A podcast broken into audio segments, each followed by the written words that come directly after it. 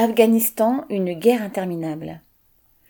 Le président américain Joe Biden a fixé à la date symbolique du 11 septembre 2021 le retrait total des troupes américaines d'Afghanistan, retardant un peu le calendrier décidé par son prédécesseur Donald Trump, qui avait annoncé le 1er mai comme date butoir après un accord signé avec les talibans.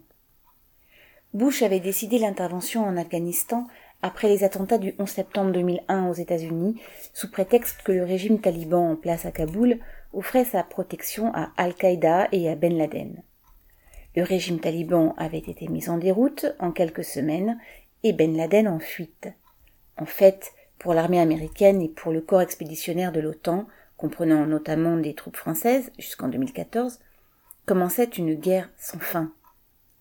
Jamais les hommes de paille mis au pouvoir sous protection américaine n'ont eu d'autorité au-delà de Kaboul.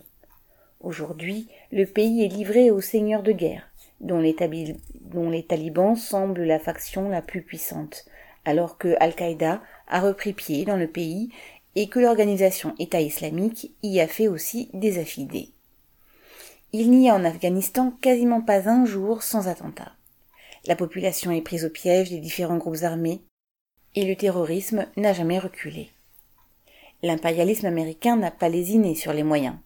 Si aujourd'hui il reste quelques 3000 soldats américains en Afghanistan, le corps expéditionnaire a compris jusqu'à plus de 100 000 soldats, sans compter les mercenaires stipendiés par l'État américain.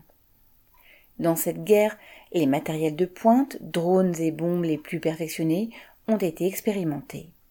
L'engagement américain dans un des pays les plus pauvres de la planète aurait coûté au total près de 2000 milliards de dollars qui ont gonflé les fortunes du secteur militaro-industriel américain ou qui ont irrigué les réseaux de la corruption en Afghanistan pour se retrouver sur les comptes en banque des seigneurs de guerre et des trafiquants d'opium, souvent les mêmes, il est vrai.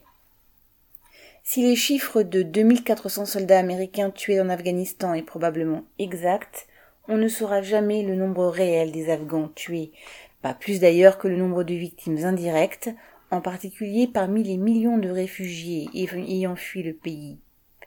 L'objectif des États-Unis en Afghanistan n'a jamais été de protéger la population ou de promouvoir les droits des femmes piétinés par le régime taliban, comme Bush le répétait, pour justifier l'intervention militaire de 2001.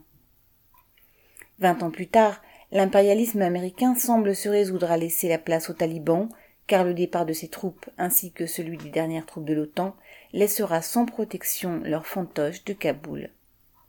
Après tout, en 1996, quand les talibans s'étaient imposés au pouvoir, les États-Unis les avaient d'abord considérés comme une option valable.